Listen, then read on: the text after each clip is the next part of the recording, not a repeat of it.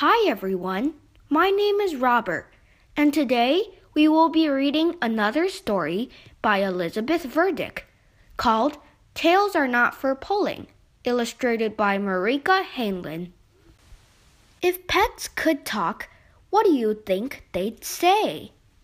Meow, woof, chirp, squeak, squeak.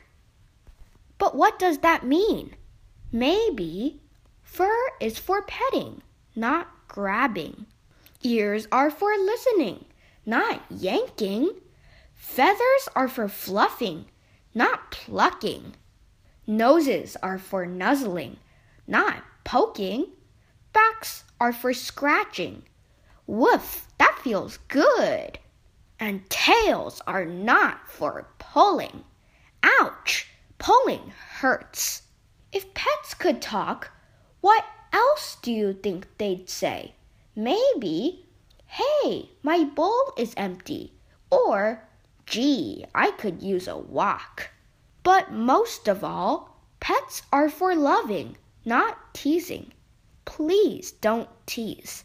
What does teasing look like?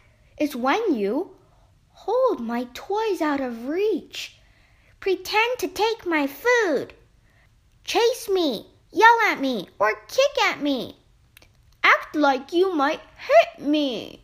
What might teasing feel like? It's scary. I get mad. I want to hide. It makes pets run away from me. It's not as fun as it seems. I feel bad after I tease. What happens when you tease? A pet may try to warn you.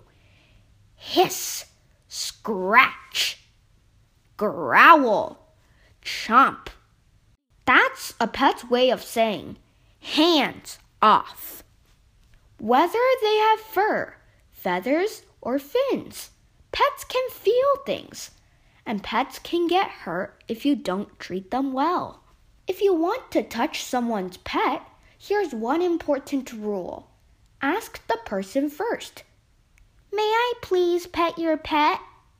To show that you're an animal friend, you can reach your hand out slowly, talk to pets quietly, and touch them very gently.